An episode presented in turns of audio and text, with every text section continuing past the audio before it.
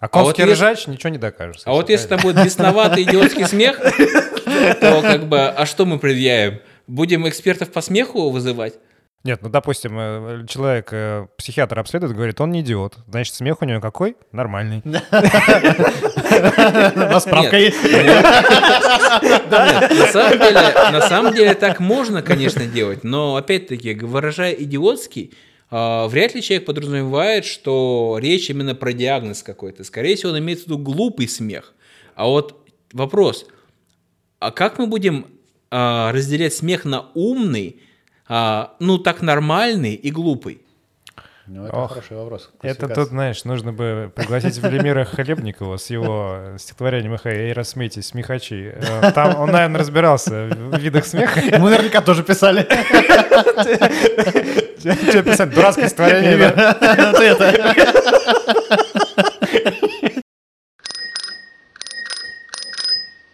Ну, мы же, наверное, можем пожаловаться какие-то международные организации.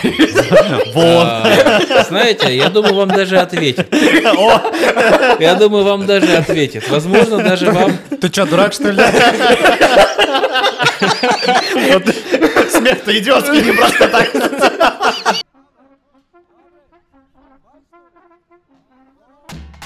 Добрый вечер. Добрый вечер. С вами Денис и Евгений. В подкасте «Вечерний нависат» у нас продолжается полезный сезон. И сегодня вот должен быть, э, мне кажется, максимально полезный выпуск, э, максимально четкий. Пик полезности. Да, потому что э, он у нас э, с юристом Александром Тарасенко. Да, приветствую. Меня уже, соответственно, представили. Э, кратко обозначу, что это за существо такое. Э, вообще, я юрист, у меня больше 12 лет э, активной практики юриспруденции. И попутно я занимаюсь тем, что последние года три я помогал открывать юротделы, и в итоге так получилось, что еще и открыл свою фирму. Она сейчас работает в Москве по Валбересу. И сейчас еще хотим потихоньку открывать а, здесь уже не в России проект, а, помощь для релакантов по продаже недвижимости. Mm, то есть ты, я понял, ты открывал, открывал, значит, юридический отдел. Не, а не потом раз открыл фирму. Чтобы еще открыть. И внезапно открыл свою, случайно. Ой, кажется, это моя фирма. Ну ладно, что теперь? Пусть будет.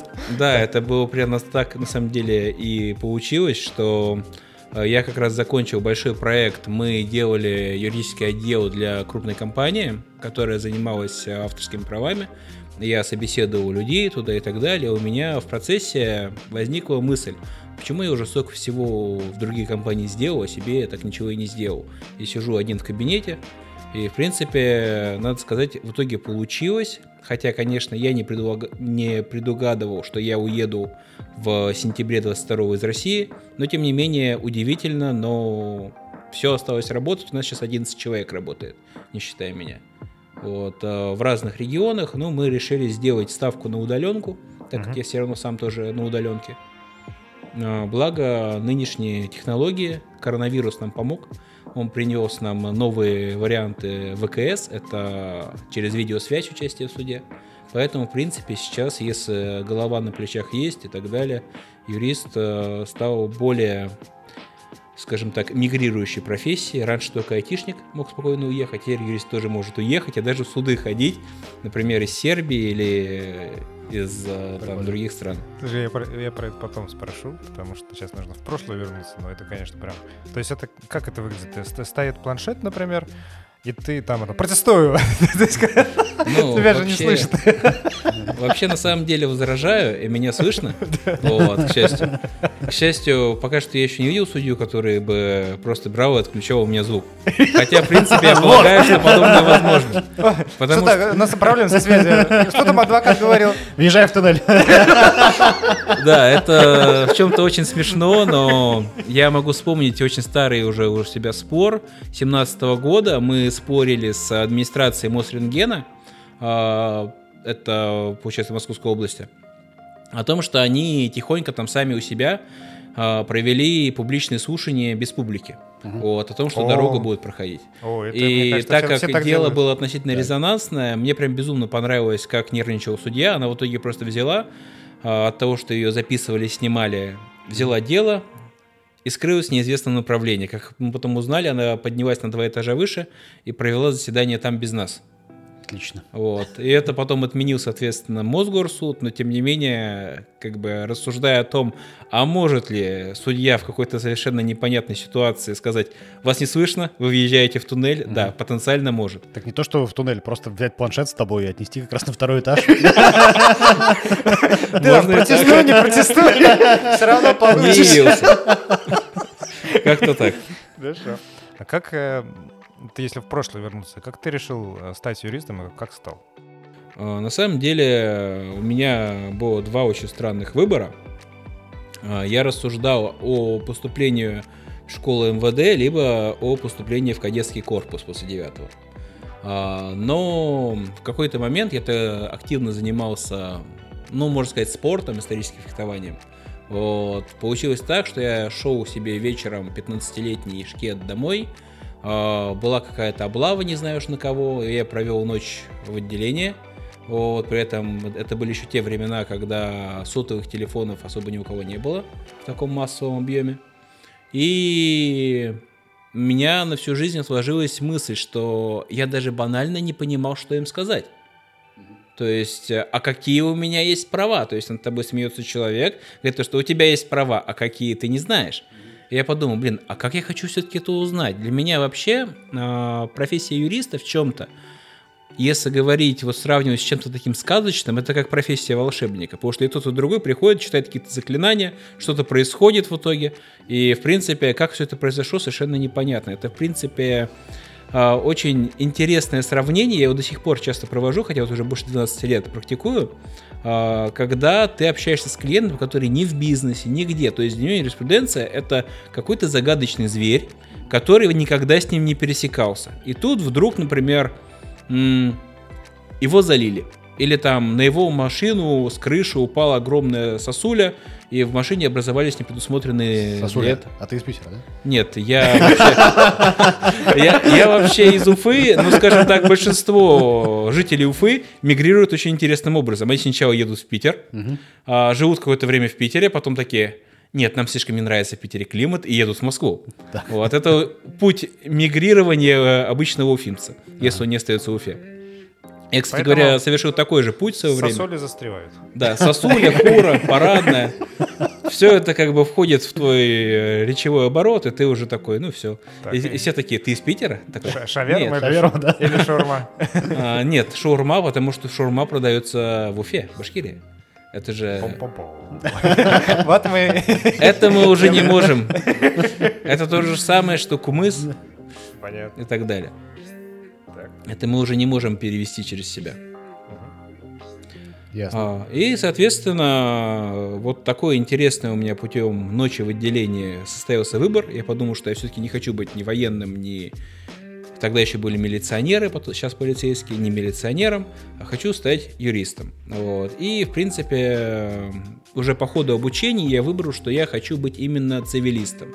То есть цивилист это такой замечательный человек, который хорошо знает гражданское право, но в остальные области старается не суваться лишний раз, потому что невозможно знать все. Угу. А ты вот изучение прав э, начал с Конституции? Нет, конечно. Э, Конституция это, ну вот, смотрите, Представим, что вам нужно что-то понять о какой-то компании. Вы начнете ее изучать с устава? Или вы сначала на нее отзывы посмотрите, что он продает, собственно говоря. Смотря что я хочу. Вот. Но если вы хотите что-то у нее купить или еще что-то как-то с ней взаимодействовать, обычно вы все-таки сначала про нее читаете. То есть ты читал отзывы на Конституцию? Ну, можно так сказать. А, потому что отзывы на Конституцию... Да, отзывы на Конституцию — это, например, Гражданский кодекс, Земельный кодекс, Лесной кодекс, Водный кодекс и прочее. Потому что если бы нам было достаточно Конституции, ну, как бы это бы все не написали. Но в итоге есть у нас тоненькая-тоненькая Конституция и огромная-огромная база кодифицированного права, которой идет еще большая база писем разъяснений. То есть мало того, что они написали Конституцию, из нее было ничего не понятно, они написали кучу кодексов, они потом из кодексов, которых все равно было ничего не понятно, написали кучу разъяснений, из которых им тоже стало ничего не понятно, и они на это все еще положили судебную практику. Ага. Вот.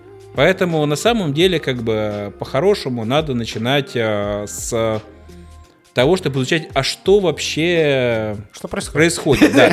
Что вообще происходит. Где я? А дальше уже, дальше уже мы подтягиваем то, что нужно. Если вдруг так получилось, там, шанс на один на тысячу, что это регулируется Конституцией, значит, мы открываем Конституцию. Вообще, в принципе, юрист — это даже не про знание права как такового.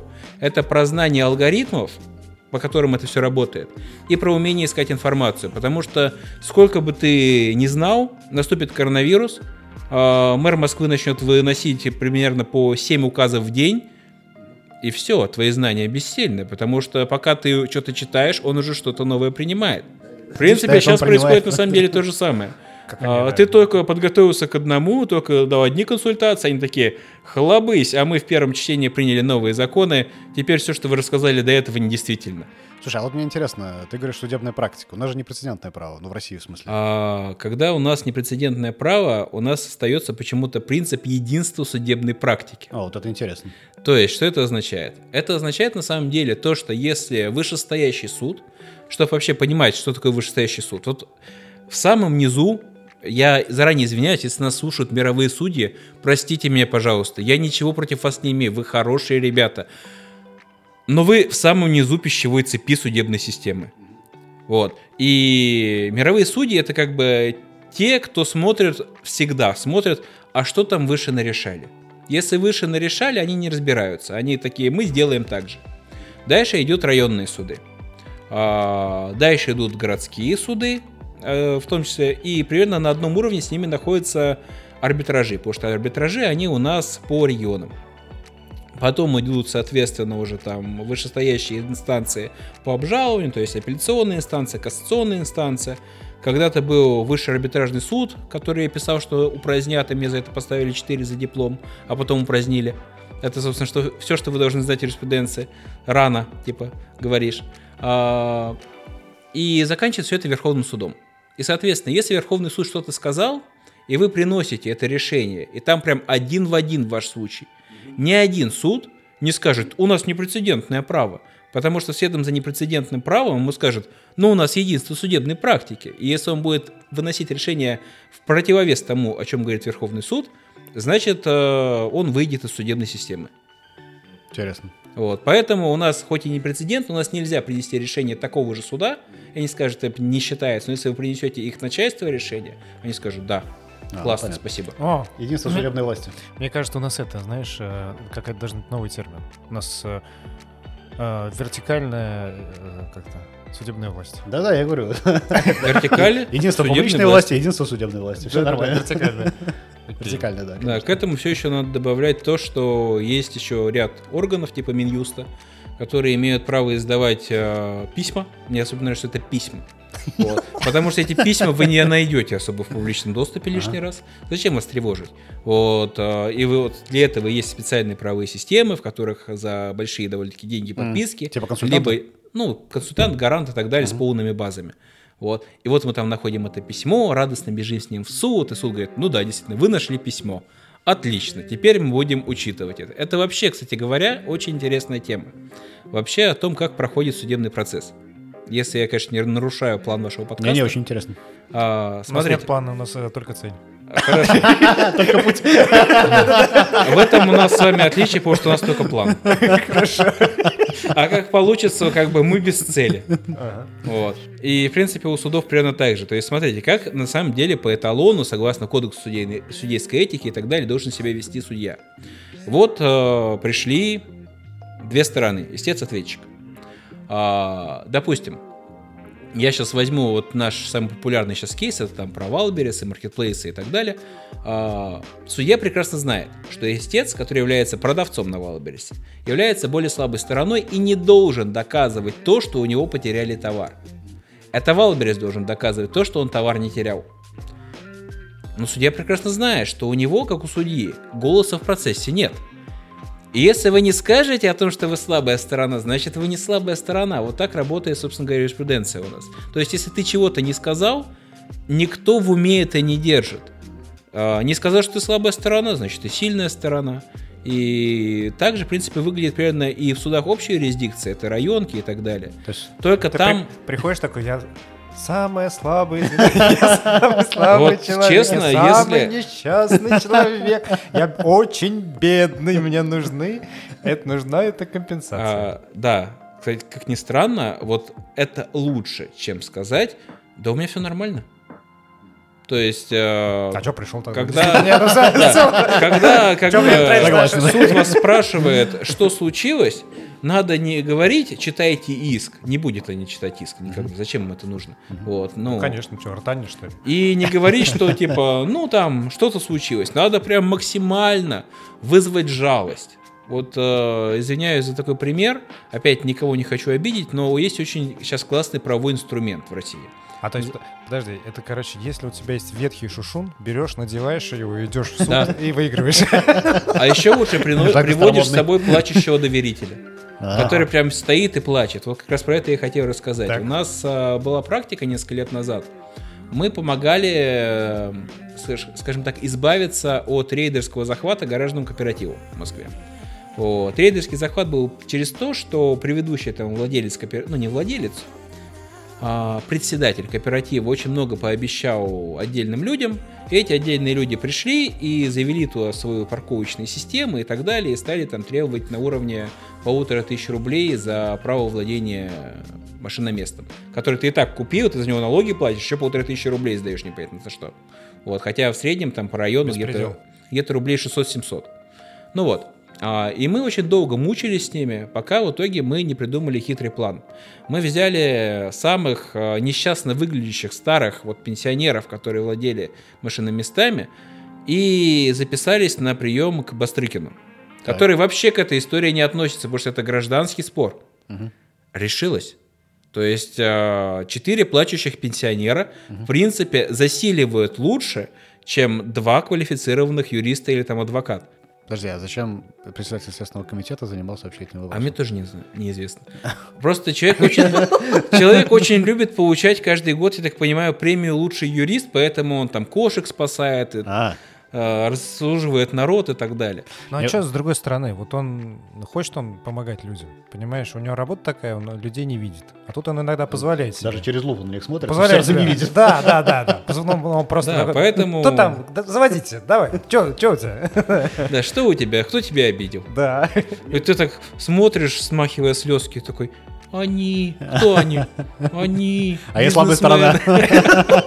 бизнесмены». Мне в этой истории понравилось, что вот э, как бы ты у тебя есть гараж, ты платишь за него налоги, там все такое, ты его уже купил. И тебе еще предлагают платить э, полторы тысячи непонятно за что. Хотя в других местах непонятно за что тебе предлагают платить 600 рублей. Не-не, захран, захран, нормально. Я, Ну, ты извини меня, я, я работал э, вот человеком, который получает... Да.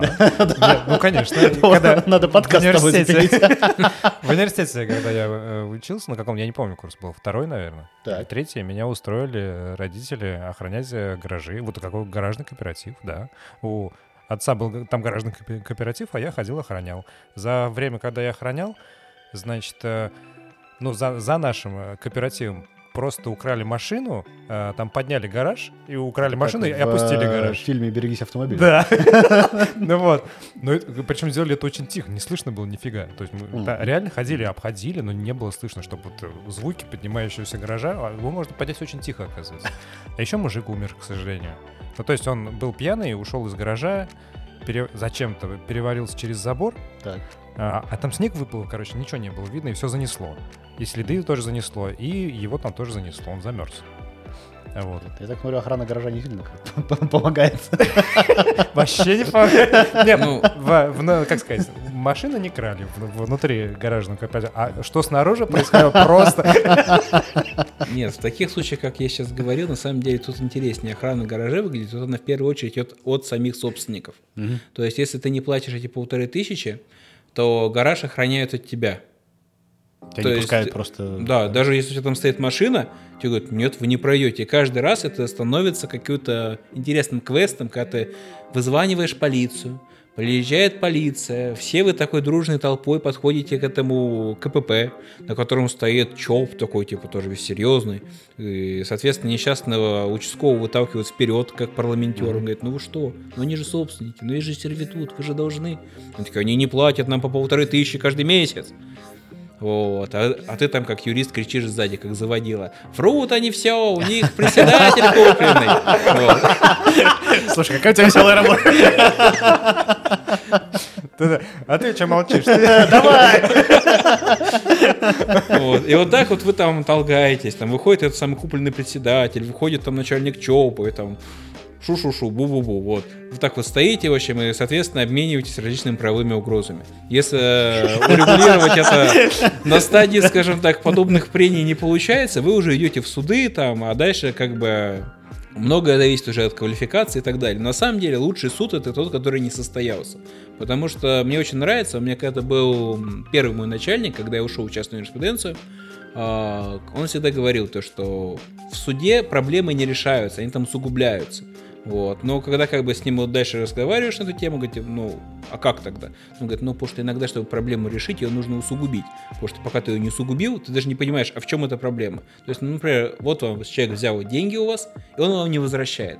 Вы понятия не имеете, почему он вам не возвращает деньги, кроме того, что он мерзавец. Но мерзавец к делу не пришьешь. А вот в суде ему уже придется какую-то свою логику изложить. Из то, что у меня нет денег, поэтому я не возвращаю деньги. Или там я не занимал у него деньги. Или он там заставил меня взять у него деньги там под угрозой. И так далее. Ну и, соответственно, вот мы усугубили проблему, и за счет этого мы ее решили. Потому что люди же зачастую как бы не хотят договариваться без суда. Им нужно, чтобы человек в мантии присутствовал. Ну да, как же это. Солидно все-таки. Э, было бы неплохо еще, что в парике, но у нас так не принято. Ну, как бы парик они могут сами одеть. Так, а что это в парике? Я самая слабая сторона. У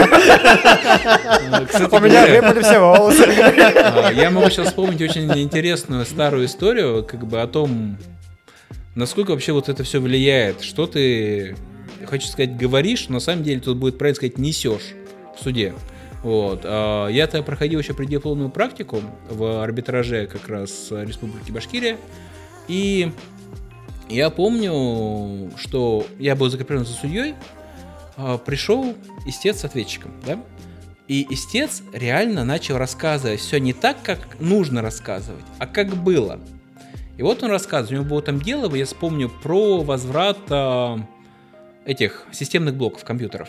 И вот он говорит – а, ну, да, мы хотим вернуть, мы их вскрывали, как бы, дружище, после того, как ты сказал, что вы их вскрывали и что-то там меняли внутри, какой может быть возврат?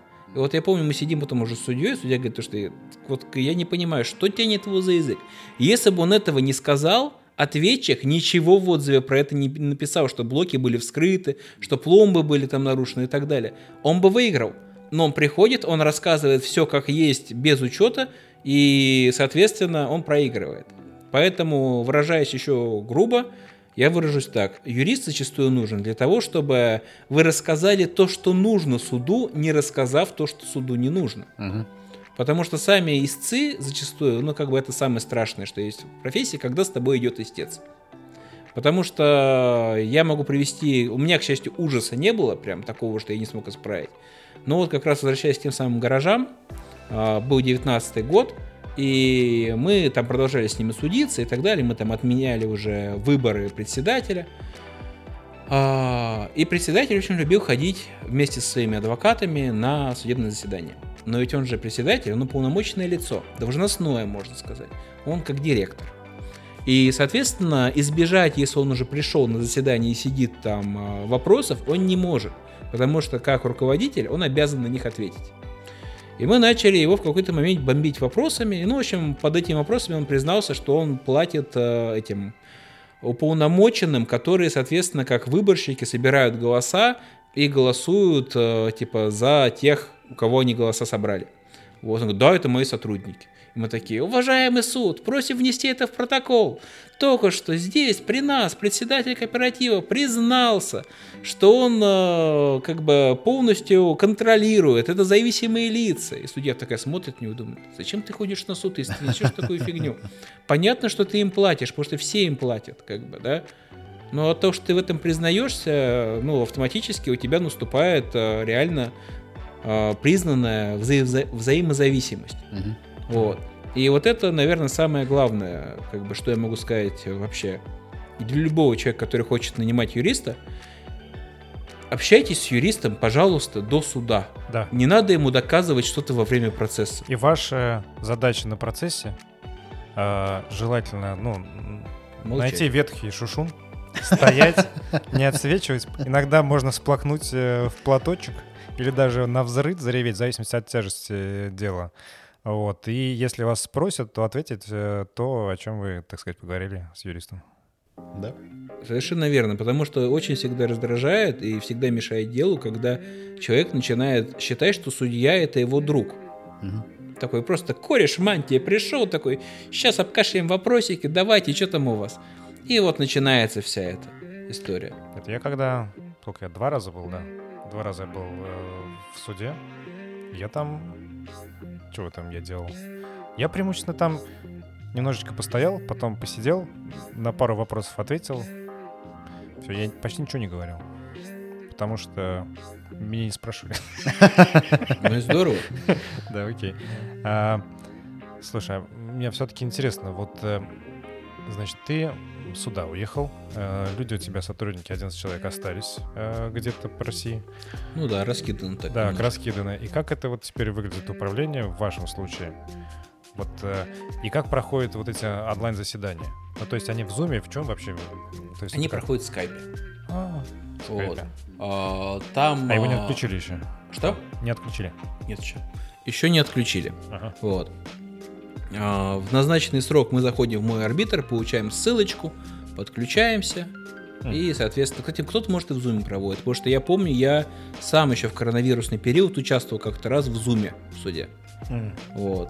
Ну, может быть, не скоро какую-нибудь свою там Есть- сеть. Есть для у. Яндекса какой-то телемост, по-моему. Да, тоже как, но не в суде, я просто через него переговоры проводил.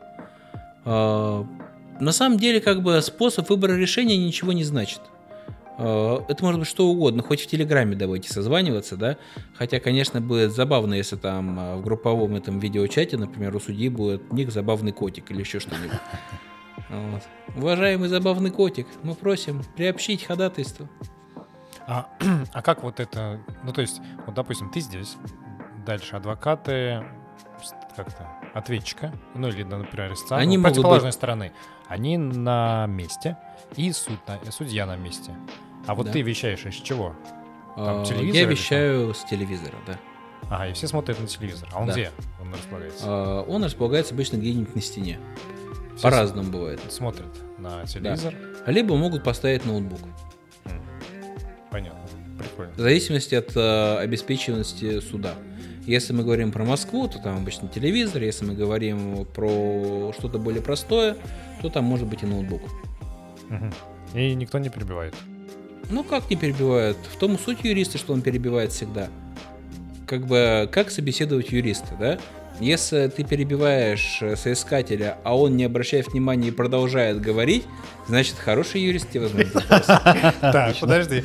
А вот э, могут там громкость подкрутить? Ты, допустим, тебя перебивают по скайпу, ты продолжаешь говорить, они такие бегуночек так Что-то не слышно. Ну, адвокат. ну, опять это наша... Ну, как бы подкрутить громкость э, может только судья. А, А судье-то это зачем?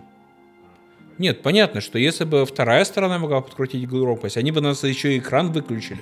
Ну да. То есть вообще не пришли. Давайте не учитывать их мнение. Мне кажется, это. Нам, чтобы сделать э, выпуск максимально полезным, мы собрали вопросы от э, совершенно случайных, никак не связанных с нами людей. Абсолютно. Давайте еще добавите независимых от нас, не имеющих никаких взаимосвязей, аффилированности, не относящихся к понятию бенефициаров нашего подкаста. Совершенно с нами незнакомых. Вот. И у нас вопросик первый. Вот, допустим, одному человеку нужно продать дом в Самаре, но дом там немножечко не до конца подключен к газу. А, то есть он в процессе. И, кроме того, там статус земли а, немножечко как-то... Она охранная, но такая не сильная. То есть если там как-то от удаленности от объекта есть разные степени охранности, там можно строить до трех этажей. Вот. Специальный человек этим занимался, но э, вышло так, что он военнообязанный, э, и он сейчас э, в СВО, и связи с ним нет. Он делает недодел, подал в городскую думу документы на изменение статуса земли вместе там с э, там, пакет документов. Э, Ну, собственно, что нужно сделать? нужно подключить, дооформить дом и подключить э, газу. Сможешь ли ты помочь и что вообще нужно в этой ситуации делать? А, вообще ситуация на самом деле всегда плохая, когда идет э, смена представителя без передачи дел. Почему? Потому что ты понятия не имеешь, что успел сделать и вообще как бы на каком этапе реально находился предыдущий представитель. Но в любом случае вся эта история начинается с того, что выдается доверенность новая на нового человека, который уже не военно обязан. Ну, по крайней мере, сейчас желательно женщина. Большинство женщин не военно обязан. Вот это как бы секрет, почему почти все, кто у меня не переехал, это женщины в компании. А, дальше, соответственно, и, скорее всего, должны быть как минимум номера заявок, которые были поданы. А, с этими номерами заявок а, человек с доверенностью идет в ту самую Думу, и там непосредственно уточняет, если там ему не скажет, то он идет в профильный комитет, обычно это администрация города находится, и там уточняет статус. Если эта история была давно, скорее всего, она или на паузе, либо вообще там какую-нибудь отписку написали. А, лучше, если на паузе. Потому что если написали отписку, ее придется начинать сначала. А у меня была похожая история, на самом деле. Я курировал, я был третьим юристом, который курировал, строительство гостиницы в Крыму. До этого два моих коллеги не справились. Вот, в принципе, я помню, это я приехал, начал собирать, что они сделали, я понял, что они за два года не сделали ничего. Вот, в итоге сходил в администрацию и так далее, и приехал и сказал доверителю, что как бы давайте честно, построить гостиницу вот с текущим кейсом проблем, которые у вас там есть, не получится. Потому что решить их вам будет стоить как еще одну гостиницу. Причем даже это будет не моя оплата, а это будет выход из списка стоп-самострой местного и так далее, урегулирование вопросов с соседями, которым каким-то образом умудрились там выбить окно, арматуры и так далее. А, и, соответственно, там вся улица заранее ненавидит вас, как а, потенциального собственника этой гостиницы. Лучше не строить. Вот. А, но как бы это запущенный вариант. Но в любом случае, алгоритм прост. На месте человек должен с доверенностью начинать разбираться, что, как происходит. Касательно продажи и так далее подобного дома, я скажу так. В принципе, это можно сделать, если на месте есть человек, да, но это же это должен быть мой человек, а у меня в Самаре никого нет. Поэтому мы сейчас работаем по Москве, Московской области, Нижнему Новгороду, Владимиру и Питеру. Ну и Ленинградской области тоже, соответственно. uh Вот, то есть в Самаре будет когда кто-нибудь, я скажу. Вот. А пока что это будет, что называется, через э, пальчиковую куклу пытаться что-то решить, всегда плохая история, когда нет прямой взаимосвязи. Потому что исполнитель на месте, который знает, что его никто не может нормально проверить, имеет свойство м- делать плохо, к сожалению. А так вообще ситуация решаема. Вот такой вопрос. Вот, допустим, а, мы стали, мы ведущие подкаста, так. стали настолько популярны, что у нас появились сталкеры и нас преследуют, в общем, оставляют всякие неприятные комментарии в Apple Podcast, пишут всякие объявления про наши велосипеды и наклеивают на входную дверь подъезда. Короче, прям не дают жизни. Что ты посоветуешь делать? Вообще здесь э, услуга, которая, о которой мы говорим, называется контроль репутации. А. А, я бы с удовольствием поделился каким-то кейсом, но, к сожалению, все кейсы, которые я могу поделиться по контролю репутации, находятся под э, неразглашением. Uh-huh. Поэтому поделиться не могу. А, значит, будем говорить максимально сухо и прямо. А, первое, что необходимо вычленить в подобном случае, это ложность отзывов. То есть должны быть конкретные факты, которые, приводя, мы можем подтвердить, что отзыв ложный. На самом деле... Спрошу. Отзыв. Идиотский смех. Он ложный? А вот это как раз сложно. Я про это хотел сказать, что чем более неадекватный или там, например, а, абсурдный отзыв или высказывание, например, э, ну, все-таки это уже старое всем дело, и я его вел еще в другой команде, э, бесноватый. То есть вот конкретно человека назвали бесноватым. Отлично. А, я помню, мы подали в суд, и в итоге суд сказал, что это, в принципе, не оскорбление, потому так. что у нас светское государство, потому что слово «бесноватый» не является как таковое оскорблением непосредственно, да? Нам, получается, согласились убрать его из газеты, но а никакие моральный вред ничего не дали. Понятно. Вот видишь, Вот минусы возникает вопрос. проживания в светском государстве. Вот, соответственно, возникает такой же вопрос, что как бы Там бы вас, казнили и все. у вас там, например, есть отзыв, например, то, что они там, например, украли контент у другого подкаста. Так. Это хорошая, емкая фраза. Мы смотрим на другой подкаст, доказываем, что там никакой контент вы не крали и так далее. Отлично. А конский вот если- ржач ничего не докажешь. А вот если там будет бесноватый идиотский смех, то как бы, а что мы предъявим? Будем экспертов по смеху вызывать? Нет, ну, допустим, э, человек, э, психиатр обследует, говорит, он не идиот. Значит, смех у него какой? Нормальный. У справка есть. Нет, на самом деле, на самом деле так можно, конечно, делать, но опять-таки, выражая идиотский, а, вряд ли человек подразумевает, что речь именно про диагноз какой-то. Скорее всего, он имеет в виду глупый смех. А вот вопрос, а как мы будем а, разделять смех на умный, а, ну так нормальный и глупый?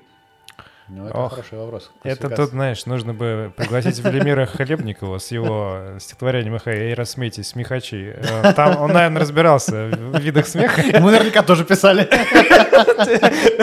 Что писать? Дурацкое стихотворение. А, Но на самом деле тут есть, в принципе, такой еще вариант, что можно исходить из систематичности. То есть, если мы можем доказать, что действительно одно и то же лицо на протяжении двух и более раз оставляет систематические там плохие комментарии, отзывы и так Да. далее, соответственно, как бы здесь уже можно говорить, что человек имеет целью не оценку того, что он оценивает, а нанесение, например, вреда деловой репутации. О, Вот. вот это Но опять-таки здесь возникает вопрос. Это же у нас происходит в Сербии. Да-да-да, вот я тоже хотел Вот. спросить. И я вот эм, вынужден сказать так. Вот если бы это происходило, например, в Казахстане, я бы еще имел что вам сказать. Но в законодательстве Сербии я откровенно слаб, и поэтому здесь легче уже приходить к тому, кто им занимается. Ну, мы же, наверное, можем пожаловаться в какие-то международные организации. А, Знаете, я думаю, вам даже ответит. Я думаю, вам даже ответит. Возможно, даже вам... Ты что, дурак, что ли? Смех-то идиотский, не просто так. Нет, можно действительно, в принципе, например, там выслать э, в этот... э, ну, куда, например? Кто будет реально слушать записи? Вот. Да, Министерство Просто культуры. как бы- Ну, а на оценку, а, а, пожалуйста, оцените смех. э, Просто как говорю. бы в чем суть? Э, Внимание этим привлечь, конечно, в принципе, возможно, получится. Хотя я думаю, там люди, которые, например, сидят в тем же профильных органах там, по правам человека и так далее, да, они, думаю, видели и не такое. Они видели намного больше, чем я, вы и в совокупности. А, Но, тем не менее, как бы с практической точки зрения, ну, естественно, никакими жалобами в какие международные органы вы ничего не добьетесь. У вас а, прямая дорога, по идее, если это прям оскорбление, оскорбление, а, это в полицию. Если это не оскорбление, а что-то там на уровне деловой репутации и так далее, это в суд. А как это уже выглядит в нюансах здесь, это уже к местному адвокату. Ну, Ну кстати, что ж. переходя, Есть над чем подумать. да, переходя к местному адвокату. Еще у нас вопрос такой. Сейчас серия будет из нескольких, э, наверное, самых сложных вопросов. Ну, может, и нет. Главное, это не включайте режим интервью у Юрия Дудя. А, Неожиданно. да нет, нет, не не настолько сложные. В общем, в одной компании, такой известной широко в узких кругах, э, у нее есть несколько совладельцев, Насколько вот. узких. индустриальных, вот, так, индустриальных кругах. И несколько совладельцев, и, соответственно, вот они договорились, что им нужно ре- оформить э, э, завещание, чтобы правильно там доли распределить э, в юрлиц, которые входят э, в эту компанию, в группе юрлиц. Вот. И вот у одной из них, у одного из них, значит, бывшая жена в Самаре э, с сыном, э, жена текущая и э, двое детей э, от первого брака жены э, в Нови Саде. Из имущества квартира в Самаре, недостроенный дом на участке э, и доли в гонконгском там ООО, ну не ООО, а Limited э, Company. и в сербском. Еще он владеет частью канадской компании, которая э, владеет э, триплексом, который сдается в аренду в Канаде. В каких странах, собственно, нужно оформлять завещание на сына и на текущую жену? На самом деле, в принципе, как бы все равно, в каких странах вы будете оформлять завещание. Угу. Потому что какую бы страну с таким разбросом от Самары до Гонконга вы не приехали, вам придется предоставить, э, так как я это понимаю, завещание мы говорим про российское, Угу. вам придется в консульстве предоставить, именно в консульство 22 года, это консульс- консульский вопрос, а, документы, подтверждающие, как бы заверенный документ, подтверждающий то, что вы всем этим владеете. М. А вот уже, соответственно, дальше какая разница, в какой стране вы будете это оформлять? Если вам все равно надо сначала собрать весь этот пакет документов, который апостелировать его, перевести и так далее. И только после этого вы можете оформлять завещание. Потому что в какую бы страну вы ни приехали, ну, разве что кроме Сомали, возможно, на слово вам не поверят. Потому что это было бы классно. Я бы тоже приехал куда-нибудь, там, не знаю, в Бангладеш и сказал, знаете, вообще, на самом деле, Билл Гейтс завещал мне а, там, 30% своей компании, но мы же не можем реально завещание любое, в любой стране, а, на словах опирать.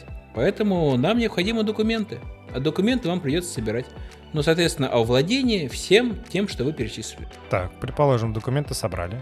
И И у вас все документы есть, они Да. заверены и так Да. далее. Можете начать свой путь с того, что приходите даже здесь, вот в Сербии, если находится человек в Сербии, в консульство российское, да. вот и говорите, вот эта папка, вот там в глазах э, вселенская тоска у сотрудника проносится и так далее. Всего, чем я владею, мне очень нужно оформить завещание. Вот. Соответственно, если у вас все надлежащим образом оформлено, то у вас начнется процесс оформления того самого завещания. Потому что с 22 года, как я уже сказал, завещание делается через консульство. Все. И в Ну, России тоже. То есть, если я... Нет, в России через нотариуса можно сделать. А, окей. Ну просто е- если вы можете поехать в Россию, то аналогично. Вы всю эту огромную кипу документов берете с собой, едете к российскому нотариусу, он на вас опять смотрит печально, дает вам там сумму трех, ой, трех, господи, шестизначную, вот, сколько это будет стоить, да? М. Так, окей. А если я... Ну, то есть, вот здесь, например, в Сербии я не могу прийти и оформить. Кому? К нотариусу? Да. местному? А на каком основании он будет вам оформлять? Не знаю. Вы не гражданин Сербии. А, окей. Вот. э, Максимум, что он может, вам может сделать, это написать, как бы, с ваших слов записано, да, М. и вы с этим с ваших слов записано опять пойдете в консульство. Опять, то есть, ну как бы, можно пойти и таким путем. будет сложнее. Что тут по-сербски написано? Так, ладно. Нет, тогда, вам придется это перевести и постелировать еще дополнительно. Тогда сейчас меняем э, немножечко человека и предположим, э, что у человека есть э, канадский паспорт. То есть он э, гражданин Канады.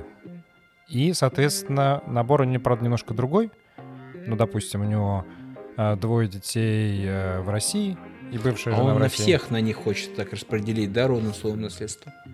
А, ну, не ровным, а по, ну, как по российскому законодательству, сколько там полагается, на детей, это наследники, а, на жену, это как наследники в первой очереди, и еще а, на родителей, ну, вдруг, если он, а, ска- сказать, сказать, Знаете, я вам скажу да. такой момент. То, что у него канадский паспорт, это, конечно, замечательно, но а тут надо понимать, с какого момента у него канадский паспорт. так, Это первое. Если канадский паспорт у него оформлен уже после того, как он стал владельцем всего этого, Ага. или части этого, Так. да, а, то, соответственно, я боюсь, э, уполномоченные лица в Канаде скажут ему, как бы, дружище, вот это все ты получил до того, как стал нашим гражданином. понятно, по паспорту И, ты скорее канадец, всего, ты еще а вообще-то русский. налоги за это не заплатил нам в Так, Канаде, да? да-да-да. А, Наверняка. Соответственно, тогда легче, по идее, все это сделать через э, Россию, либо российское консульство, опять-таки. Отлично. Так, а тогда есть еще третий человек, который паспорт, у которого есть израильский паспорт, и он получил его до того, как начал э, владеть. Он владеет э, долей в сербской компании. К- плюс у него есть еще активы там в виде акций компаний. Э, ну, в смысле, как это называется-то? Ну, просто в брокерском приложении. То есть акции ценные бумаги у него есть. Просто так. Э, и э, доли в компании Сербской. И, соответственно, какая-то какая недвижимость, э, имущество небольшое в Самаре. И бывшая жена с тремя детьми э, здесь, в Новисаде. И, соответственно, еще вот здесь есть такой вариант, как это сказать, оформления отношений, который не брак, а какое-то небрачное как это называется? заедница. Как? Ванбрачная заедница. Ванбрачная заедница, да. Вот, вот такое с девушкой. Вот ему где оформлять можно и нужно. Я бы здесь, честно, задался другим вопросом. То есть, получается, где-то здесь сейчас в Новисаде находятся три многодетных отца с большим количеством имущества и бывших жен, которые действительно так впарились в ситуацию о том, что, возможно, в ближайшее время они уйдут из э, мира живых. Нет, это, конечно, интересная ситуация. Депрессивная. Возможно, как бы им нужно еще все-таки и первопричины всего этого обдумать. Но ладно, это не относится к вопросу. А, к вопросу относится то, на самом деле, а где должны быть наследники, которые должны будут это получать. И вот смотрите, если все наследники живут в России – неважно, какой мы вариант берем, там, второй или текущий, им будет тяжело получить вступительное наследство в Канаде. Или тяжело вступить в наследство в Израиле. Я, конечно, не знаю, может быть и легко, но потенциально тяжело. Да и, соответственно, если есть задача упростить жизнь тем, кто будет вступать в наследство, там, не знаю, это условие того, что проживет еще 10 лет, а, соответственно, тогда легче делать это в России. Если как бы задача в том, чтобы это наоборот немножко скрыть от э, российского государства, то тогда лучше делать это в другом государстве. Э, я не могу подсказать по процедуре оформления завещания там, в Канаде, в Израиле и так далее.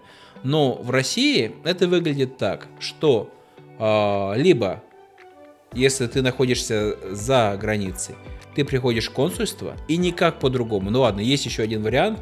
Ты можешь приехать в Армению и там сделать, насколько я знаю, и в Беларусь.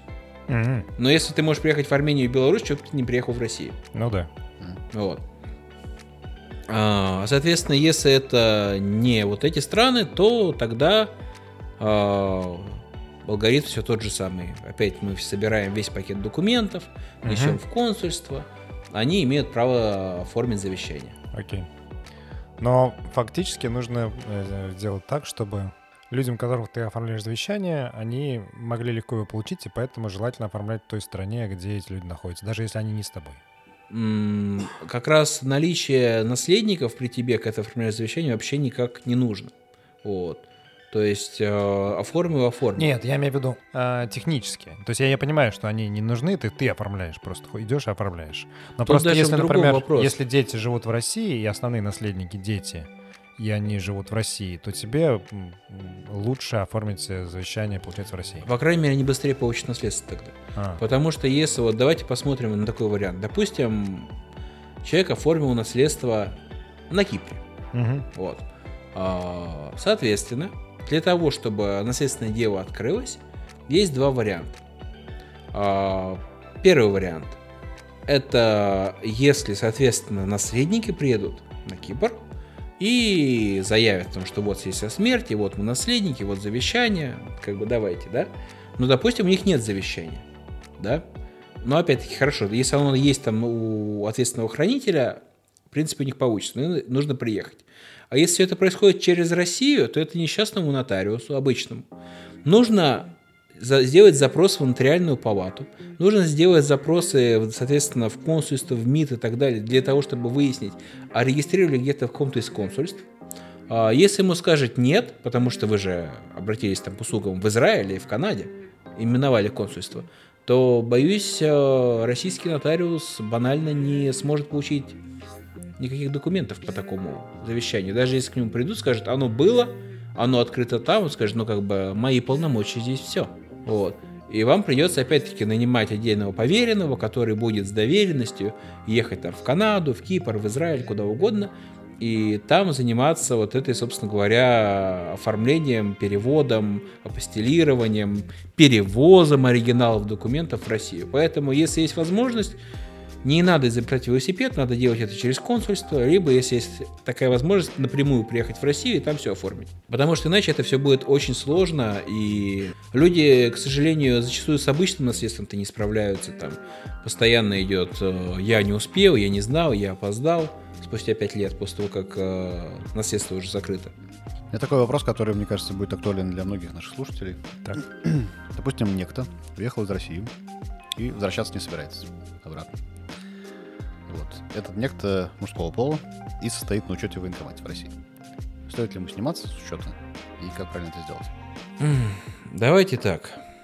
Я вот сразу говорю, что я сам нахожусь в такой же ситуации, в принципе, да. Mm-hmm. А, и на самом деле от того, будете вы сниматься, пытаться, я лучше так скажу, будете ли вы пытаться сняться с учета в России или нет, в принципе, ничего для вас не меняется. Потому что на момент, скорее всего, когда вы уезжали, а, либо у вас могла быть повестка, либо у вас могла быть, соответственно, это, как она, вкладыш резервиста красненький такой, а, вы все равно, соответственно, совершили нарушение.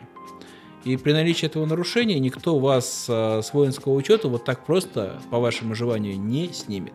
Приезжать туда, чтобы сняться, интересная идея, конечно, но я ну, а не рекомендую. например. Вот. Что? Удаленно там, типа, отправить куда-то там. Удаленно можно попробовать, но, скорее всего, это все в итоге окажется в суде. В суде это решится, ну, не знаю, разными образами может решиться. Потому что сейчас у нас активно, я смотрю, принимаются различные как это назвал один из наших депутатов, законы под большую войну, угу. войну вот, поэтому я не удивлюсь, если 1 сентября, например, выйдет э, закон о том, что все, кто не находится на территории Российской Федерации, ограничены в правах. Угу. Вот, легко. Как бы. И здесь... И тогда уже будет, собственно, недовольство учет. Ну да. Соответственно, что я могу сказать? Зафиксировать такую попытку стоит через те же госуслуги. Вы уже не в России, вам уже можно их не удалять дальше. Ну да. Все, уже как бы все равно. Вот. А, не получится, откажут, ну, как бы можно попытаться через суд. Но опять-таки суд через голову свою прыгать не будет, поэтому если есть общее понимание, что сейчас государство против, то как бы я вот опять-таки с точки зрения 12 лет судебного опыта говорю, в России не нужно судиться с государством по тем вопросам, где государство активно против. Там, где государство пассивно против, это, например, там определение кадастровой стоимости и так далее, там можно посудиться. А вот где активно против, вот не надо. Это бесполезно. Прикольно. То есть не очень прикольно. Ну да. Я бы сказал, в чем-то даже грустно. Да, да. Скорее печально. Да. В связи со всем вот выше рассказанным, у меня такой вопрос. Как перестать бояться судов? И стоит ли перестать их бояться? Перестать бояться точно стоит. Почему? А, потому что суд, право на обращение в суд, это право человека. То есть, боясь судов, человек боится, что кто-то реализует свое право. Ну, это в чем-то даже смешно. Вот, то что, а вдруг, а вдруг он сделает то, что ему разрешено законом. Ну, как бы, ну, сделает, и что? Не знаю, я много довольно-таки уже воспитал юристов, а, и могу сказать так, обычно страх перед судами проходит где-то после 10-11 дела. Нет, это у юристов, а у людей. Вот, то есть люди, ну, мне так кажется, не до, ну, все стараются не доводить до суда и боятся. Хотя иногда это нужно сделать, потому что, ну, в каких-то таких ситуациях, допустим, тебя квартиру тебе залили э, во время у тебя ремонт дорогой, а тебе залили квартиру, потому что крыша горела и ты не знаешь, куда одеться, кому сунуться, а потом выясняется, что виновата там, допустим, управляющая компания, но она не признает свою вину. Она говорит, нет, мы не виноваты. И тебя нет каких-то других вариантов, не пойти в суд. Ну, что я могу сказать? Почему люди вообще боятся обращаться в суд? Потому что для них это территория неизвестности. Я начал свое выступление сегодня с того, что сказал, что юрист зачастую это какой-то там волшебник-чернокнижник, который бормочет какие-то заклинания и варит хвосты крыс.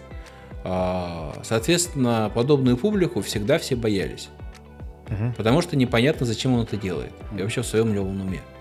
Соответственно, приходя в суд, мы имеем дело точно так же с таким же волшебник, волшебником-чернокнижником, только в мантии еще дополнительно. Да? На улице может быть жарко, а женщина сидит в мантии, злая, с молотком. Вот, и тоже непонятно, ну, да. что ей в голову взбредет. Угу. Бояться неизвестности нормально. Но а, тут очень важен такой момент.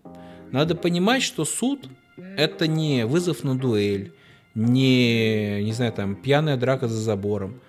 Это ваше, ну, там, конституционное, даже пусть будет так, право, которое является единственным возможность, возможным способом защитить свои права а, в тех случаях, когда их не может защитить, ну, это если дело частного характера, да, угу. там прокуратура или еще кто-нибудь. Поэтому, как бы, это как э, бояться плавать, когда ты, не знаю, там на матрасе э, уплыл на середину речки, и течение тебя сносит, ну как бы, да, ты боишься плавать, но если ты не слезешь с матраса и не плывешь в сторону берега, тебя унесет вообще непонятно куда. Надо. Окей. Поэтому ну, тут еще... Э, от страха избавляет только опыт. По-другому никак, потому что ну реально страшно. Ну и следуя этим, классики нам завещали, Федор Михайлович Достоевский. Он завещал нам, что фактически, что не будьте тварями дрожащими, а вы право имеете. Пойти в суд, например. Да, Федор Михайлович не подведет. Да. А, тем более, что он недавно стал, э, возглавил чарты по продажам. Да, сместили всех остальных, потому что Стивен Кинг э, запретил его издавать. Э, вот какие-то другие человечки стали не очень актуальны, а Федор Михайлович... всегда актуален. Да. Понятно. У меня такой вопрос. У меня был случай, который, про который я уже рассказывал в нашем подкасте как-то. Меня оштрафовали э, еще в Питере на тысячу, на тысячу рублей за то, что я не выставил знак аварийной остановки, когда в меня, значит, моя машина стояла припаркованная, никого не трогала, и ночью какой-то добрый человек проезжал мимо и снес половину бампера значит, на своем грузовике. Вот, и, ну, значит, там приехал этот инспектор, оштрафовал меня на, значит, вот, вот это вот, и все как бы, ну, то есть он выписал мне там вот эту вот бумажечку о том, что совершено административное правонарушение. А, все, на госуслугах информации об этом нет, нигде нет. Э, я уже в Сербии, и мне приходит, значит, сообщение от банка о том, что, значит, это ваши, ваши счета арестованы, там, хорошего дня. Я, я стал выяснять, оказывается, да, они заблокировали мои счета по решению судебного пристава, который из-за того, что я этот штраф не заплатил, а я о нем не знал, и на госуслугах его нет, они решили, значит, такое решение принять. Вот. И у меня к тебе вопрос. Как ты эту ситуацию с правовой точки зрения оцениваешь, и что посоветуешь нашим слушателям делать в подобной ситуации? Я начну, как обычно, с вопросов. Угу. А, вопрос первый. Припаркованная машина находилась в разрешенной для парковки зоны? Да. То есть это зафиксировано хоть одной камерой, которая там была?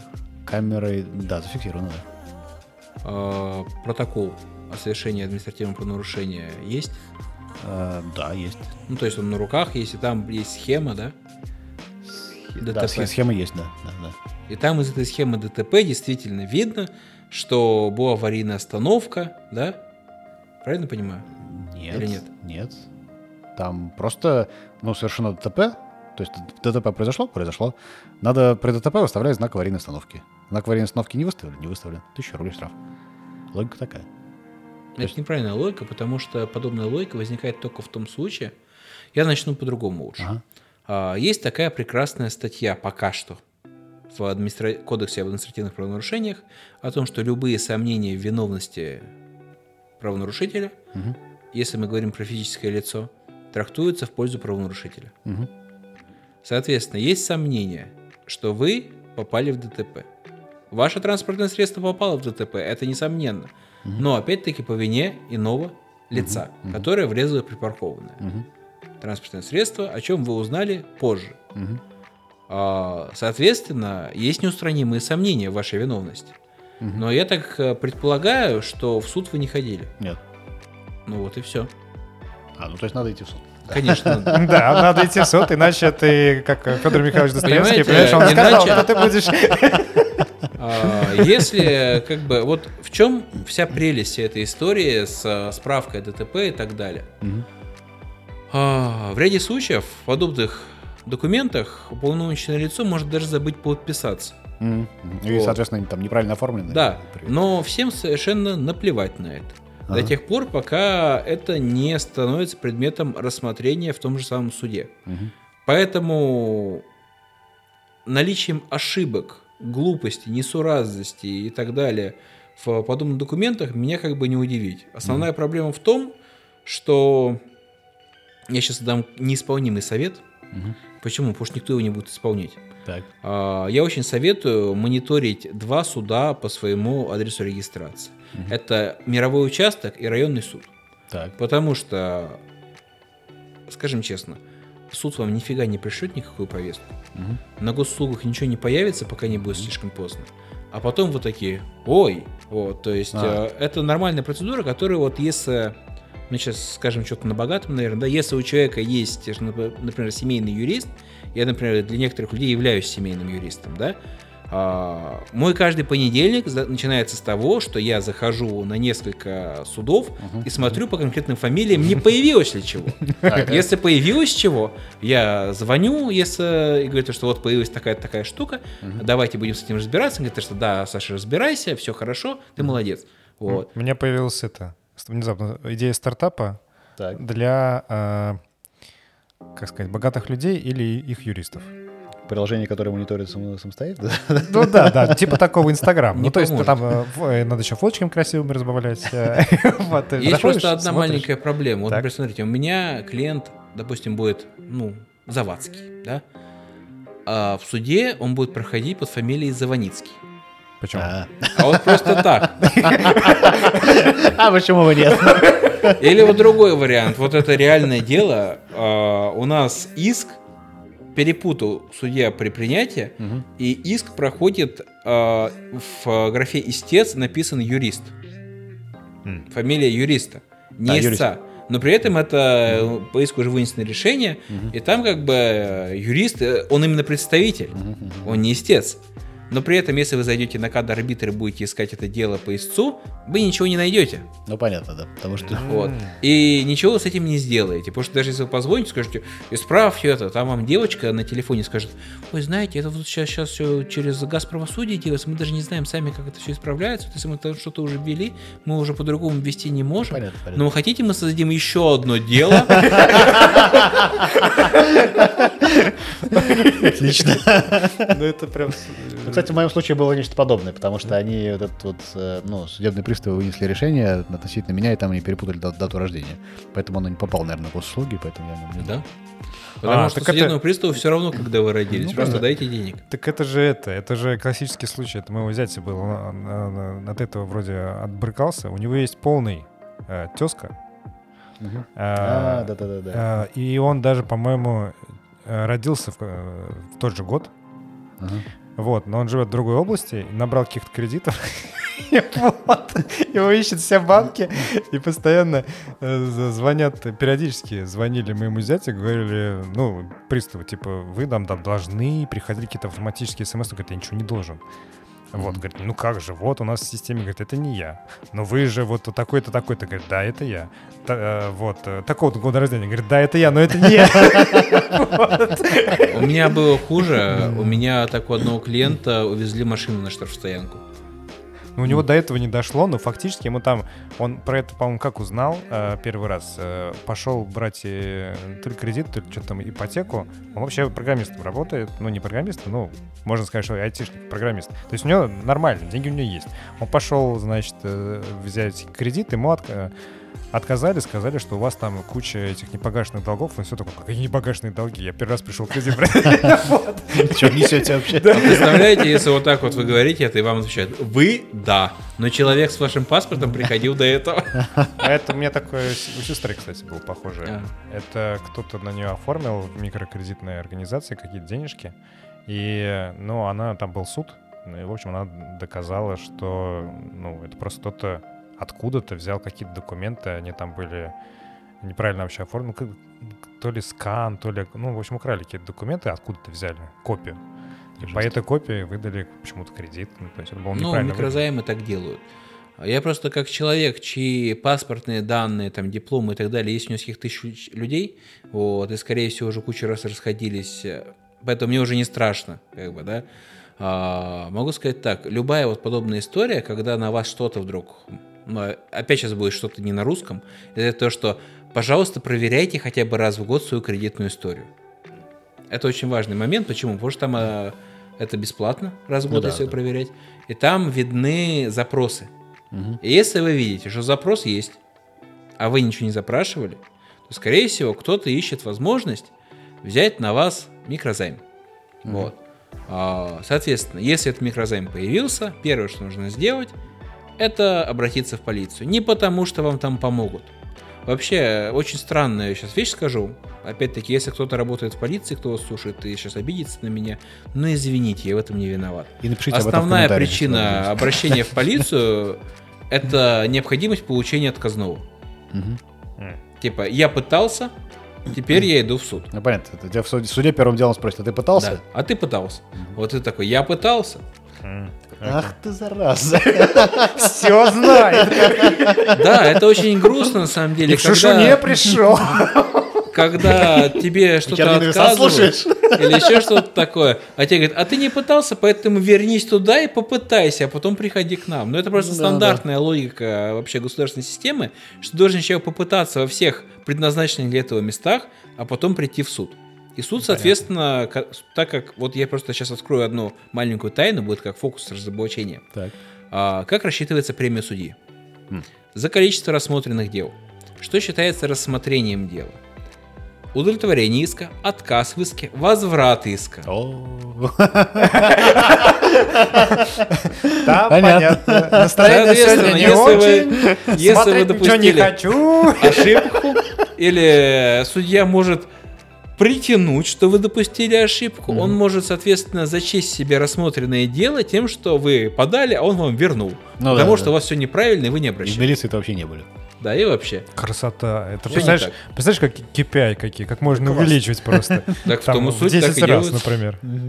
Под Новый год свои. так и делается. Вот э, лучший способ ощутить О, на себе действие этой системы Так. это подать где-то после 20 декабря иск в суд. В любой суд. Мгм. Вот, честно, я иногда занимаюсь подобной ерундой. Я не знаю зачем. Я беру какую-нибудь там... Пару... Последний раз, по-моему, даже сам на кого-то подавался. А, вспомнил, я подавался на этих э, ребят, которые мне телефон сломали. Вот, в сервисе. А, я подаюсь иногда вот так вот под Новый год. Я думаю, кому еще я там не подарил подарки в этом году, и подаю в суд.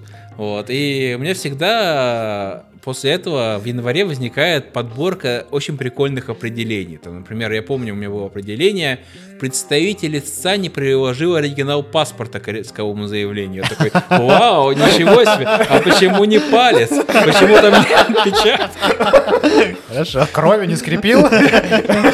Счетово. Да, то есть там, как бы, когда вот у них идет этот, просто под Новый год, с 20 числа, во всех судах идет сдача отчетности и подбивка, как бы, годовой премии, да? И они очень не хотят, чтобы им были новые поступившие дела. И поэтому любыми методами, до абсурдных, они, как бы, делают так, чтобы они были возвращены.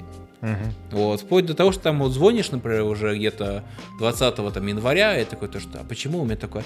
Ой, да пришлите нам какое-нибудь письмо, что мы ошиблись. Мы примем вот э, с даты письма.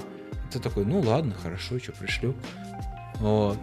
А вообще, кстати говоря, очень интересный момент я в своей жизни заметил, где-то начиная с пятого года судебной практики, а, о том, что вот как есть, не знаю, как в бытовых случаях у тебя начинает включаться юрист. Я вот помню, я покупал а, своей девушке плеер, а, и, соответственно, ну, скажем честно, плеер ей не подошел, не понравился. Соответственно, я иду его возвращать. На меня выходит, соответственно, местный большой главный человек, говорит, это технически сложный товар, он не подлежит а, обмену и возврату, если он надлежащего качества. Я говорю, «Ну вот вы... Я его сегодня купил утром, вечером я его вам принес. Давайте не будем лезть в бочку. Нет, это закон. Я говорю, хорошо. Давайте тогда начнем с того, что вы покажете мне сертификацию данного плеера и документы о его ввозе в Россию. Ладно, хорошо, мы вернем. Просто это... Это просто, чтобы было понятно, вот этот... Господи, как он называется? Горбушка-то, господи, в Москве. Ну, Горбушка. Рынок. Ну да. Горбушка, да. Вот. Я там его просто покупал, и, соответственно, я прекрасно знаю, что они его ввозили как для собственных э, пользований из Китая. Соответственно, документов о том, как он пересекал границы, этот товар, у них нет. Более того, я за этого заранее залез э, на случай, если диалог, да, от- отличие юриста от обычного человека. Юрист думает, если не получится по-хорошему, я сейчас 20 минут потрачу, посмотрю, как будет по-плохому.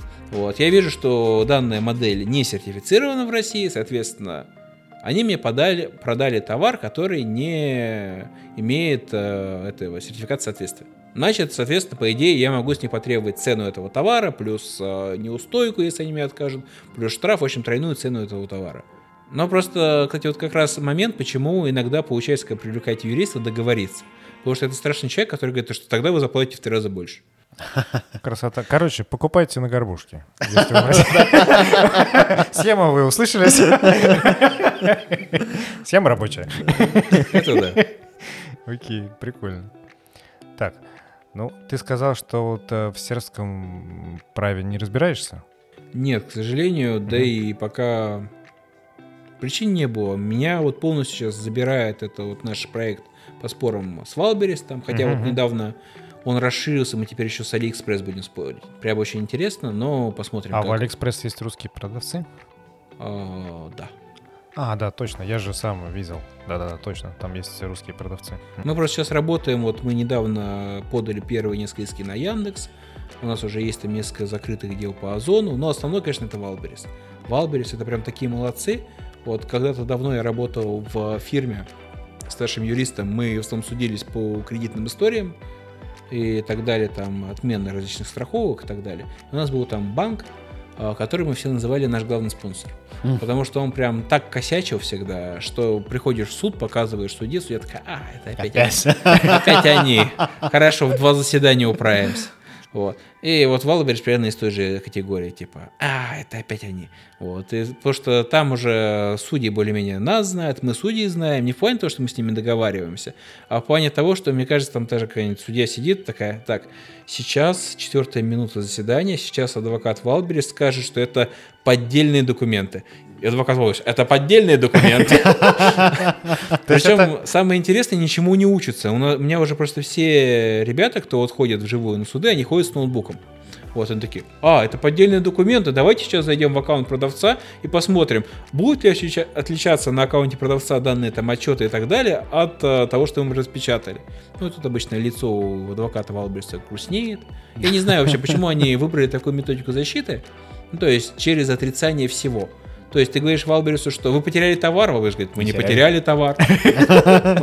Дошло до того, что недавно у нас было дело, честно, вот всем коллективом хохотали, вы оштрафовали человека на полтора миллиона. Мы не оштрафовали человека на полтора миллиона. То есть, погодите, вы с него сняли деньги. За что? Мы с него не сняли деньги. То есть, И ты вот так вот смотришь, у вас там трое, вы так переглядываетесь, типа. А зачем мы подали на вас в суд, если вы с него не знаю. И судья такая, действительно, а зачем? Вы нам скажите. Вот, Ну, то есть у меня такое- такое же ощущение было, на самом деле, Такой те- техника просто получается постоянного отрицания. Мы этого не делали. Да? У меня ощущение, что если там, извиняюсь, Бакальчук поймают над трупом с ножом окровавленным, он скажет, я этого не делала. Он подскакивал с пола и бился об мой нож. Хотя на самом деле даже не об мой нож. Нож висел в воздухе, когда я подошла.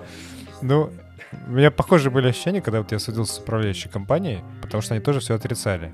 А почему? Причем у них были три юриста. Э, Мне кажется, это какая-то такая, э, как это сказать, характерная особенность. Если три юриста приходят и все отрицают, э, при- ну, то есть это безнадежное для них дело, то есть там было понятно, что они проиграют. Вот, они тоже говорили, что, типа, ну это же... Ну, в общем, смысл в чем? Там, я немножко, наверное, скажу. А, Меня общем, горела крыша дома, а у меня был ремонт. И пожарники э, пошли тушить крышу дома, и мой ремонт немного залил. Вот, а я, ну, поскольку его делал, у меня были на руках все документы, сколько это что стоит. Вот, я заказал оценку э, ущерба. Э, я общался с, со следователем, который вел дело. Вот, он, значит, э, э, решил, ну, расследовал, там получилось, что какое-то случилось возгорание от того, что на крыше установили оборудование, оно заискрило. И там загорелось. Вот официально была такая вариант. Но это же не имеет значения, потому что за это отвечает управляющая компания, это она разрешила поставить там оборудование, и это ее сфера ответственности, чтобы там ничего не заискрило. Вот, поэтому я подавал к управляющей компании. Они, соответственно, говорили, что это не мы, это же не наше оборудование. А, вот, и, и вообще этого человека не было, и у них официальная версия была, что какой-то мужчина Ну, причем там было его имя, фамилия.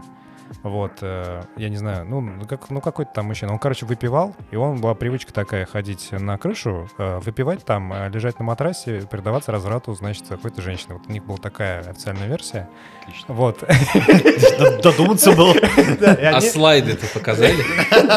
Вот же. Нет, никаких И вы смотрите слайды и понимаете, что это директор управляющий. А вот это поворот. Нет, а он говорит, это не я. Никаких э, доказательств не было, но просто меня сам веселил такой, знаешь, взрослый Карлсон такой. Вот. Он там все устроил, я устрою свой дом Карлсона. Вот. И вот как-то так. Их было Честно, три. управляющая компания это вообще отдельная, честно говоря, строка, наверное, биографии любого человека, который с ними сталкивался в суде. Потому что я помню тоже управляющую компанию по Мирекс Парк в Москве. А, которая обслуживала дом, где была квартира, такая, ну, хорошая квартира, большая, uh-huh, uh-huh. с зимним садом, террасой и так далее. И, в общем, э, суть в чем? Человек купил эту квартиру от застройщика. Управляющая компания создана застройщиком. То есть, по сути дела, одно и то же лицо. Так, чуть-чуть скошены там глазки в сторону и так далее, но, в принципе, понятно, что это полностью компания застройщика. И вот, соответственно, происходит там чистка крыши. В процессе этой чистки крыши они умудряются каким-то образом, там, я не, уже не помню, честно говоря, каким, а, поломать систему вентиляции и полностью изгваздать весь этот зимний сад несчастный. Ну, то есть, что там весь, весь мусор, по сути дела, просто на стекло, uh-huh. на стеклянную крышу зимнего сада. Uh-huh. А, они смели, человек на них подал в суд, и первый аргумент управляющей компании. Вы самовольно установили там зимний сад. Мы смотрим в договор купли-продажи трехлетней давности, где написано «Приобретается застройщика с зимним садом». Вот такие. В смысле? Он такие. Более того, он у вас должен быть ниже. Вот такие. В смысле? И тут у них юрист... На два этажа. У них тот юрист достает какой-то проектный план еще, который был до постройки дома. И там опечатка. Там а, высота потолков полтора метра. Mm. Вот Быть Джоном Малковичем. Да, и вы все так смотрите, типа, я говорю, что погодите, вы сейчас реально отстаиваете позицию того, что данное помещение должно иметь высоту потолка полтора метра. Она такая, да. Я вот просто смотрю, и я не понимаю, то есть, а я тут вообще нужен? Или она сама справится? То есть просто вот человек смотрит в документ, вот реально в документ, где написано «продали зимним садом». И говорит, мы не продавали. Нет, конечно, может, это поддельный документ. Может, конечно, они просто фанаты Звездных войн, и они такие, это не те документы. А, но просто дальше вот я вспоминаю другой, там клубный дом на Даеве, где была такая же история, только с ремонтом. А, вы не доделали ремонт. Мы доделали ремонт. То есть, погодите, как вы доделали ремонт, если там банально не прокрашены лестницы? Человек покупает за 67 миллионов рублей квартиру, а у него банально закрыта на замок э, лестница, он может только на лифт ездить, да? А, и лестница не прокрашена. И, соответственно, они продолжают собирать там постоянно за ремонты, текущие, капитальные и так далее. Им говорят, что а почему мы сдаем, а вы ремонт не доделываете? Такие, куда делаю.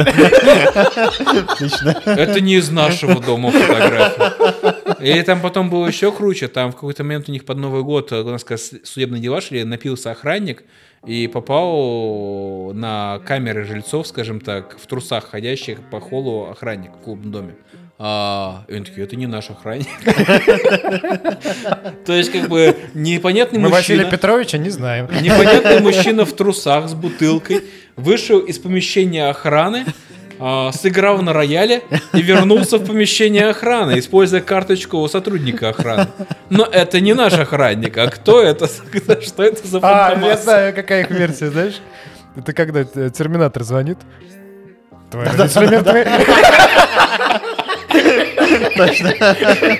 Поэтому, на самом деле, управляющие компании это вообще какие-то вот люди, которые живут в очень интересном мире. Мире, да. Вот, наверное, последнее, что скажу.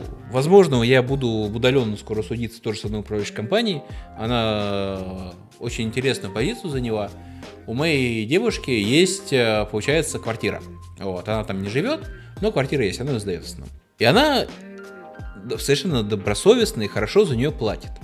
Она не виновата, что за период э, пяти лет там поменялось четыре управляющих компании. Но из-за того, что вот текущая, которая туда пришла, управляющая компания, по-моему, Крит, что ли, не может спросить документы об оплатах с предыдущих управляющих компаний, при этом они пришли туда год назад, они предлагают и заплатить за 4 года до этого. Вот, это мне так понравилось, я даже написал им письмо, вот, они написали, у нас нет документов, подтверждающих что вы платили. Как бы, блин, у нас тоже нет с вами договора, потому что она уехала уже к тому моменту. И что? Я же не говорю, что вы не существуете. Я вас не видел лично. Вас не существует. Но почему-то управляющая компания считает, что это прокатывает. Вот типа, этого не, это не так. Ты видишь, что это так, но это не так. Ты им присылаешь со Сбербанка выписки, что ты там платил предыдущий, что ты там платил по прямому договору. Они такие, у нас нет этих договоров. У них-то нет. И что? Вот. Просто мне возникает вот вопрос, а если опыт управляющей компании мы вообще вот э, на всю страну расширим. Это же как классно будет. Вы показываете, например, там в СНЭО инспектор, да, вы показываете ему документ, он говорит, я не вижу документ. Ну да. Такой, так я тебе показываю. У меня минус 10. Вам штраф. Не, ну мне кажется, это, это мем такой есть. Про... Вы не поставили этот э, знак Аварийной об аварийной остановке, остановке, но я же не остановился. Сейчас остановитесь. Да-да. Мне кажется, это просто, как это сказать, это как э, в меме про политика. Или как это такой отрывочек есть такой. Ну там, типа, я не знаю, э, ну человек, допустим, льет э, на пол э, просто из кувшина воду. Говорит, ты, ты зачем льешь воду? Я не лью воду. Будущий политик. Ну да. Это из-за того, что как понять, что политик врет. Он говорит. Да-да-да. Да-да-да. Окей. Так, у нас э, полезный должен быть практический вопрос для нас лично. Ну, конечно, да, да. Вот у нас э, родился вопрос. Допустим, к нам в гости приходит э, гость, э, и мы ему высылаем договор оферт, в котором пишем, что права на аудиоматериал принадлежат нам. А гость потом через год, допустим, подает на нас в суд, потому что он смеялся, он сейчас стал известным человеком. В подкасте он или она, э, значит, смеялся над нашими неоднозначными шутками. Он хочет выпуск удалить, чтобы это его не было, чтобы не порочило репутацию, потому что он смеется над сомнительными шутками. Ну, я, наверное, начну с такой простой мудрости, что сов не воробей, и, соответственно, вылететь не поймаешь. Соответственно, если человек уже посмеялся над э, сомнительными шутками, то как бы это уже его характеризовало. Все, он всю жизнь будет так в зеркало на себя смотреть и говорить, я посмеялся над этим шуткой». Корить себя будет он. Они, Потому они были смешные, но сомнительные. Потому что, знаете, вот э, давайте обратимся к кейсу Бейонсе. Да, все знают эту великую фотографию, которой нет в интернете.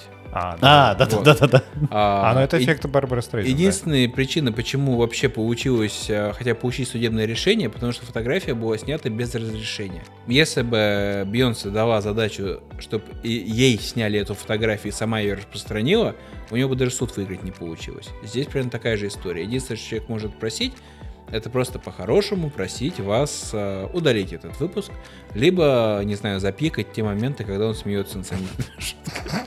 Вот. Просто шутка и минута тишины, да? это, в принципе, кстати говоря, вариант, на самом деле, да?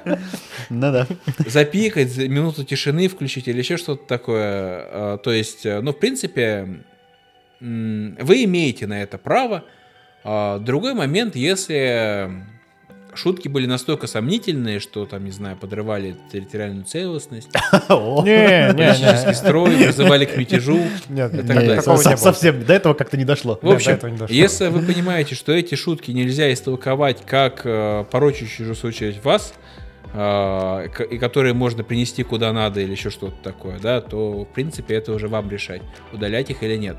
Потому что я вот как представитель юридического сообщества скажу так, все мы, конечно, очень любим бить себя пяткой в грудь и говорить, да я вас засужу. Но в том и суть, что ты же Ты хочешь... не засудишь. Да. А, ты же хочешь э, избежать суда, по идее. Ты хочешь, потому что, ну, как бы, большинство клиентов все-таки платят за решение вопроса, а не за количество итераций в этом решении.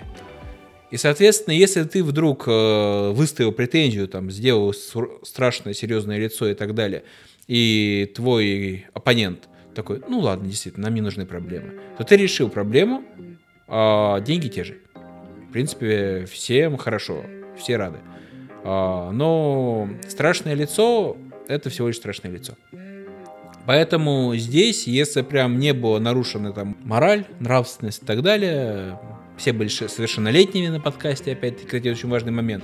Вот такая же история с ребенком не, про, не прокатит. Mm-hmm. Потому что ребенок, особенно до 14 лет, это у нас малолетний. Mm-hmm. Детей вот. на подкаст не зовем. Хорошо. Да, детей на подкаст не зовите. Но мы их и прогнали, вот. А с остальным, ну, как бы, это реально вопрос, которым нужно договариваться, а не занимать позицию «я так хочу», «так будет» и так далее. Ну, потому что тут нет э, чего-то такого, ну, кроме обещания каких-то проблем, да. Понятное дело, что можно всегда пойти другим путем. Из ряда того, что «Ах, вы не удалите этот подкаст, а мы на вас кляузу напишем за то, что вы там, не знаю, травку курите в подъезде». И смех у вас потом идиотский. А, ну просто суть в чем? Или в принципе. Нет, первое, первое неправда. Вообще осуждаем. Да, мы за осуждаем наркотики, не курите. А, конечно. Это еще и противозаконно. Да. В большинстве стран. Точно. Кроме Италии. Италии? Ну, в Италии можно. Только и в Таиланде можно, и в Канаде можно, много где можно. Но здесь нельзя, и, короче, вы нас слушаете, вам нельзя, и нам нельзя. Мы, мы против, против. А, поэтому здесь, э, что называется, как в фильме «Властелин колец», у тебя здесь нет больше власти. Хочешь договариваться, договаривайся. Хочешь э, идти там в суд и так далее, вот прямо с таким составом нет. Тем более, что из-за того, что человек шу- смеялся над сомнительными шутками. Ну, я бы, честно говоря, на месте человека сказал бы то, что я смеялся не над шутками, а над плебеями, которые их шутили. Вот. Как-то лучше звучит сразу. Да, это глубоко. Или там я смеялся из жалости. Это хорошо. Образец, образец смеха из жалости такой, да? Хорошо, чтобы мне было грустно. Вот. Мне очень, ну, очень а вообще, вообще, единственное, что я могу сказать, а, действительно желательно, конечно, оговаривать какие-то определенные темы, то есть, что будут затрагиваться, что не будет затрагиваться, потому что, ну, мало ли, что человек, например, там, рассказал какую-нибудь коммерческую тайну, угу. неожиданно вдруг. А, хотя, как бы, если ты можешь случайно сболтнуть коммерческую тайну, что ж ты ходишь на подкасты? Ну ладно. А, здесь, по идее, может возникнуть еще одно лицо, то есть непосредственно владелец коммерческой тайны, да, который О, скажет, да. ну слушайте, как бы он разгласил, а вы удалите.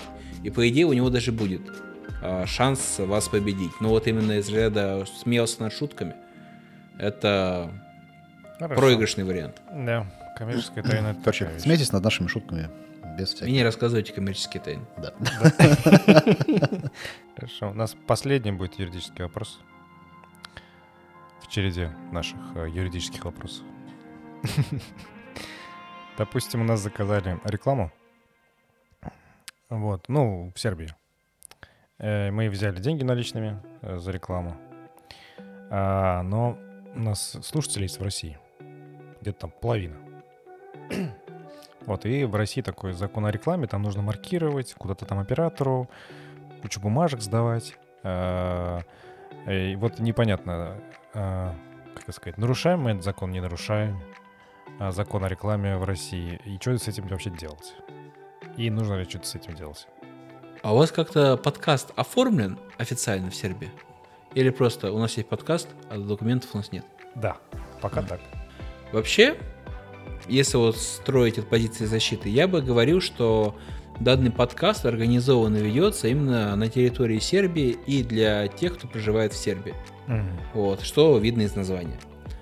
А... Отлично. У нас отличное название. Да, вообще не прокопаешься. Прямо а, отвечает для кого. Вот. И когда. Да. А, но я понимаю, что так как а, граждане России, то, соответственно, ай-яй-яй, как же может гражданин России нарушать закон о рекламе, да, даже в другом государстве. Но я бы здесь все-таки реально именно использовал коллизионную привязку. Коллизионная привязка – это такая сложная тема, о том, а, право какой страны действует на те или иные отношения. Если продукт, как я уже сказал, а, создан для местного потребления, угу. запись его производится здесь. Да. Непосредственно прямое привлечение и реклама на российских площадках его не производится. А она невозможна. Ну да, вот видите, как здорово. То, соответственно, возникает примерно такая же история, как если, например, советский радиолюбитель смог подключиться к американскому радио. Mm. Должно ли американское радио начать включать цензуру, которая установлена в СССР? Нет, mm. не обязано. Точно так же и вы. Понятно. За а, исключением отлично. того случая, если какой-нибудь Роскомнадзор или еще кто-нибудь там ФАС, да, обнаружит, что а вот здесь вот вы действительно там размещали рекламу на российского зрителя, слушателя и так далее. И поэтому, раз вы как бы работаете на эту аудиторию, вы должны. Но если uh-huh. подобного факта не обнаружено, то, соответственно, как в бриллиантовой руке. Не виноваты и мы, он сам пришел. Так, ну спасибо тебе за ответ, на самом деле. А еще такой вопрос, а чем еще ты можешь быть полезен нашим слушателям? Ну, вообще, как юрист, а юрист это, в принципе, существо относительно бесполезное, я не имею большого перечня полезных действий, да. Я как бы могу судиться, могу не судиться, угу. могу уже, копать, могу уже не хорошо. копать.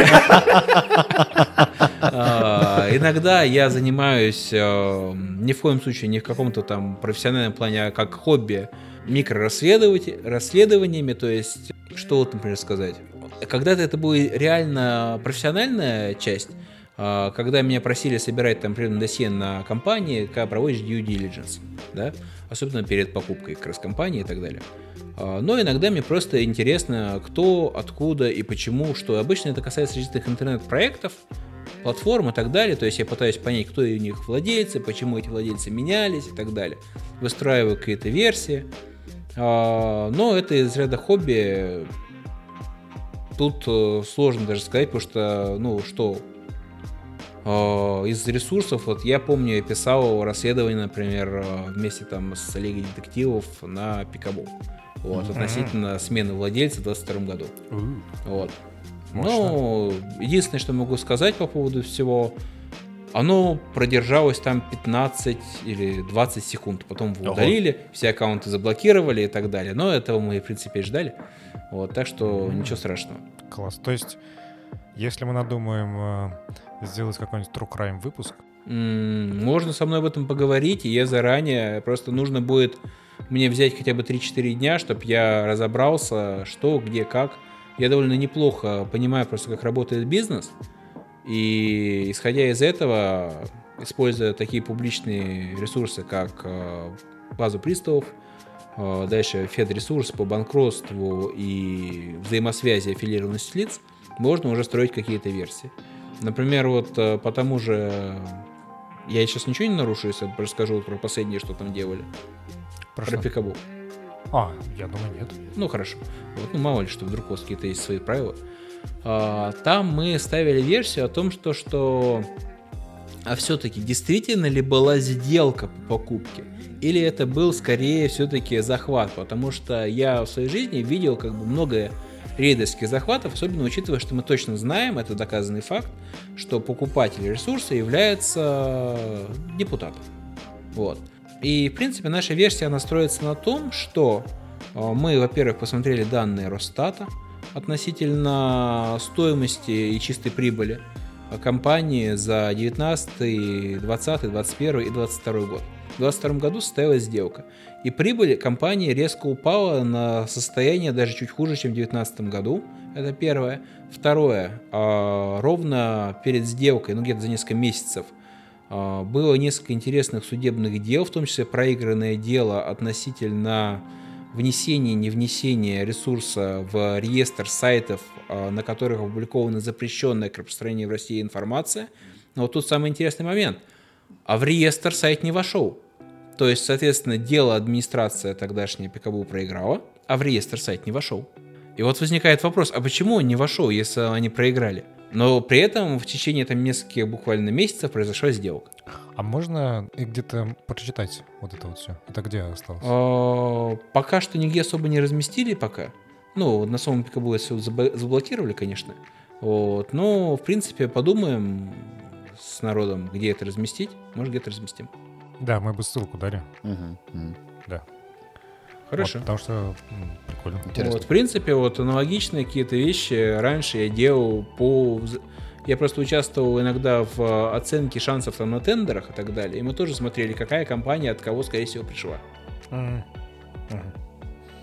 Окей. Потому что самое худшее в тендере, что ты можешь сделать, это войти в тендер, где уже заранее должен быть определенный Мгм. победитель. Ну да.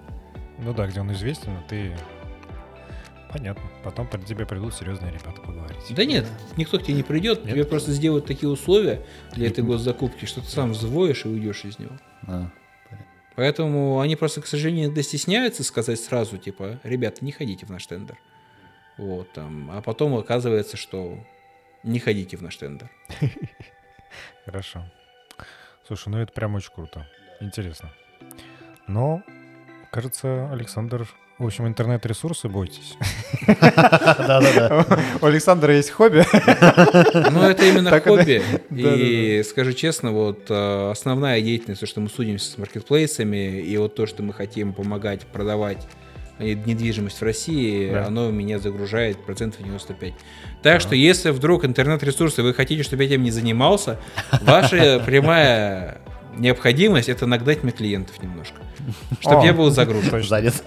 Ну, вы услышали. Пикабу и прочее. Чтобы Александр не публиковал.